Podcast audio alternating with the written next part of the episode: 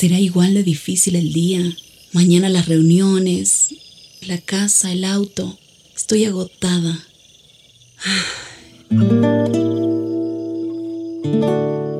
No importa cuántas cosas me hayan angustiado hoy. Me acercaré a Él porque Él tiene descanso para mi alma y mi mente. Cuando mi corazón está tranquilo, puedo escuchar su voz en quietud y confianza. Mi fortaleza está en descansar en Dios. Ven a descansar.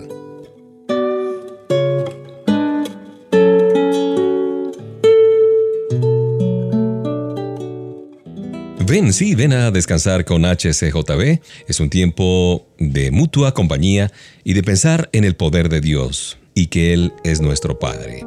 Y en efecto, cuando nos encontramos en una dificultad o de pronto recibimos una mala noticia, lo mejor que podemos hacer es decir inmediatamente Padre Celestial.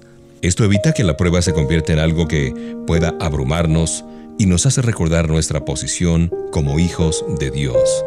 Cuando le decimos, Papá Dios, Papito Dios, Abba Padre, nuestro Padre, ha prometido nunca dejarnos ni desampararnos, por lo tanto, podemos confiar en que Él nos guía y nos indicará qué es lo que debemos hacer en tal o cual circunstancia.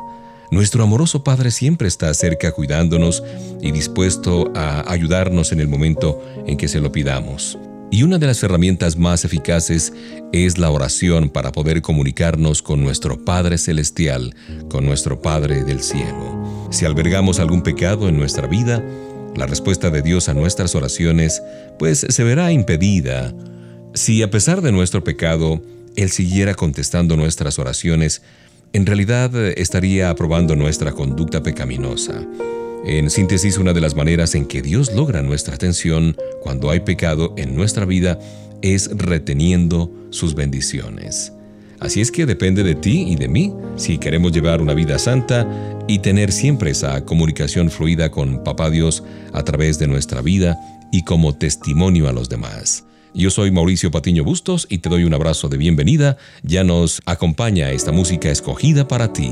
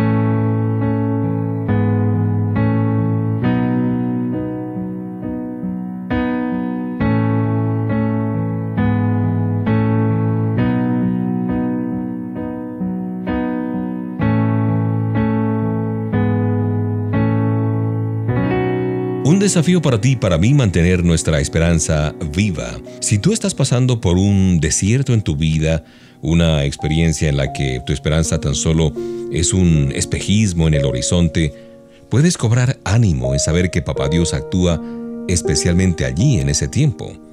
Alguien dijo alguna vez, por extraño que parezca, el desierto puede presentarnos la oportunidad de conocer la profundidad del amor de Dios. Es maravilloso cuando estamos en lo mejor de nuestra vida espiritual, ¿no es cierto? Orando con fervor, con gozo, triunfando sobre la tentación, progresando con el ministerio y conscientes del amor de Dios hacia nosotros. Pero en el desierto, el amor de Dios puede llegar a un lugar mucho más profundo del corazón.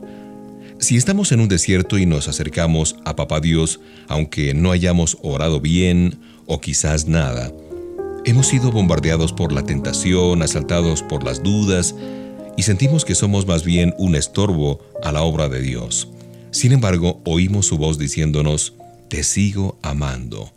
No puedo amarte más de lo que ya te amo. Sigue siendo mi hijo y mi hija.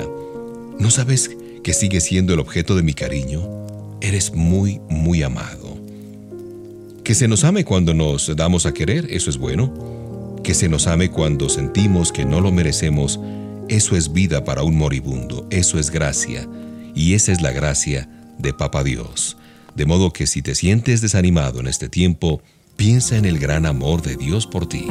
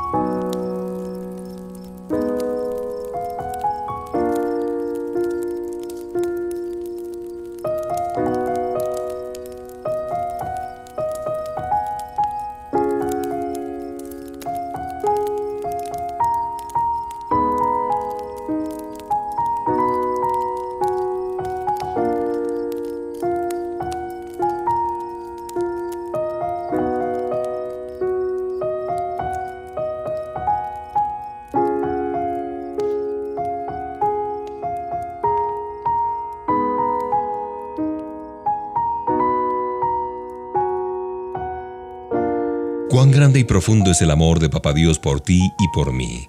No solo cometemos un grave error cuando nos valemos de pretextos para justificar nuestro pecado, sino que le estamos dando al enemigo, a Satanás, un arma contra nosotros mismos.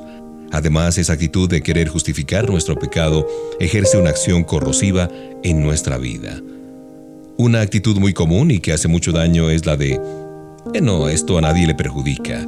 Si alguien se va a perjudicar, voy a ser yo y nadie más. Así que, ¿para qué voy a preocuparme o arrepentirme? Otra actitud errónea es, yo puedo manejar esto solo. Si veo que no puedo hacerlo, hasta ahí llego. No dejaré que eso me domine, hablando de cualquier tentación, de cualquier pecado que hemos caído. El problema con estas actitudes está en que, al estar repitiendo el mismo pecado, la acción corrosiva de este hará que nuestro corazón se vuelva más insensible. El enemigo nos mantendrá ocupados con los supuestos beneficios de esta actitud hasta que nuestro corazón llega a endurecerse. Y el corazón que se endurece pues no puede percibir el daño que el constante ataque del pecado le está causando ni el peligro al que se está exponiendo. Hay un viejo refrán que dice, planta una idea y cosecharás una acción. Planta una acción y cosecharás un hábito. Planta un hábito y cosecharás una vida. Planta una vida y cosecharás un destino. Piensa en esto mientras disfrutas de esta selección musical.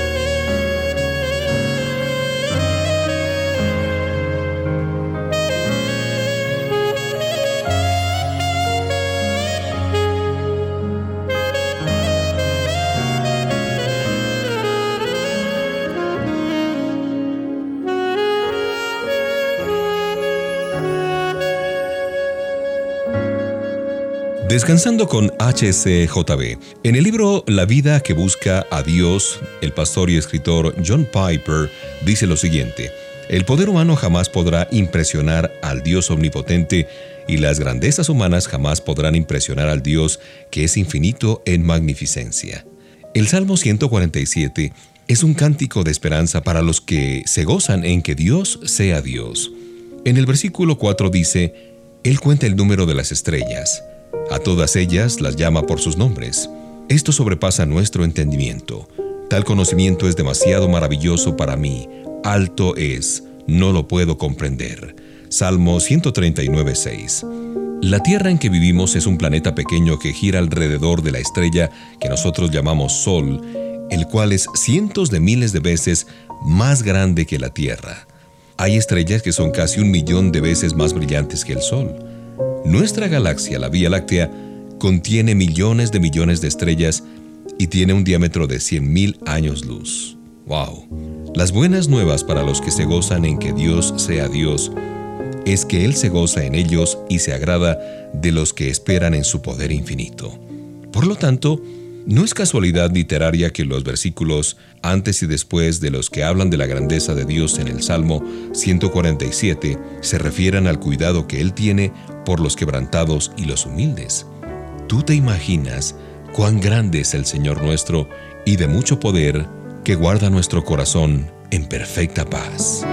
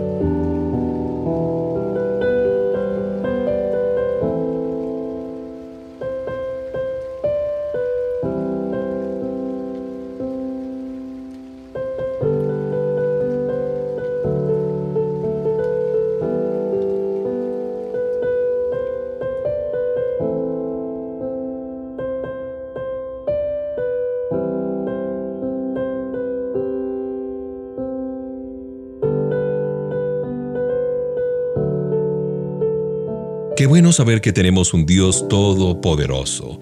Él está al tanto de nuestra situación, cualquiera que ésta sea, y sabe qué hacer para no dejar cabos sueltos. Muchas veces Él nos guía a orar por algo o por alguien que tal vez esté muy distante de nosotros, y aunque con frecuencia no comprendemos la urgencia que el Espíritu de Dios pone en nuestro corazón para orar, debemos ser obedientes y hacerlo de inmediato. ¿Por qué a Dios, que es omnisciente, omnipotente, le interesa que tomemos parte en los asuntos celestiales? Bueno, hay varias razones. Dios quiere que seamos parte de la obra que Él está haciendo. La oración es el camino al crecimiento y la fortaleza espiritual. Dios quiere que aprendamos a confiar sin reservas en Él. Dios quiere que tengamos una relación estrecha con Él y la única manera de lograrlo es a través de la oración. Y también Dios quiere que estemos de acuerdo con su voluntad y su propósito. Si dejamos que Él nos guíe en la oración, nos sentiremos más cerca de Él y de aquellos por los que estamos orando. La oración es la manera más íntima de comunicación con Dios. De modo que en este tiempo, mientras suena la música, aquí en HCJB, exprésale lo que hay en tu corazón. A pesar de cómo tú te sientas en este momento, Dios te espera con los brazos abiertos. La oración es nuestra comunicación personal con el Dios Santo y Soberano.